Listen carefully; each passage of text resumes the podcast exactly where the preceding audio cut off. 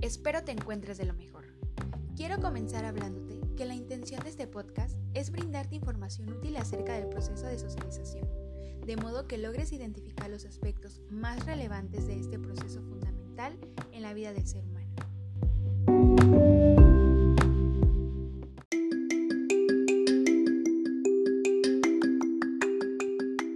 Para comenzar, hay que partir del término socialización. La socialización, de acuerdo a Marín 1979, es visto como el proceso por el que un individuo se hace miembro funcional de una comunidad, adquiriendo la cultura que le es propia. En términos generales, la socialización es el proceso de adquisición de una cultura. En un análisis detenido del concepto de socialización, el mismo autor sugiere tomar en cuenta tres aspectos importantes. 1 la adquisición de la cultura, es decir, de los conocimientos, de los modelos, de los valores y símbolos. 2. La integración de la cultura en la personalidad hasta el punto de no sentir el actor el peso del control social. Y 3. La adaptación al entorno social a nivel biológico, afectivo y de pensamiento.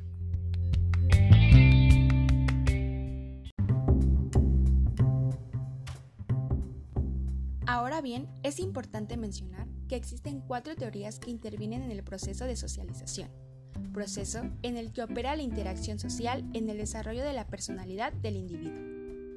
1. El interaccionismo simbólico. Esta teoría insiste en el carácter social del hombre y considera la interacción social como fuente principal de la personalidad humana. 2. El movimiento psicoanalítico se caracteriza por añadir un enfoque biológico al desarrollo de la personalidad humana, esclareciendo los fundamentos afectivos de la conducta del hombre y sus relaciones sociales. 3. Teorías conductistas. Es una corriente sociológica que subraya el papel de las recompensas y castigos en el proceso de sociabilización. Reconoce que los individuos serán conducidos por la sociedad mediante recompensas a los que cumplan las normas y con castigos para los que se aparten. Y 4. Teorías de los modelos. En esta última se reconoce que gran parte de la sociabilización se realiza mediante la imitación de modelos. Por ello, el punto de partida es la gran capacidad del hombre para la imitación y para conseguir de esta manera conductas más adaptables al medio que le rodea.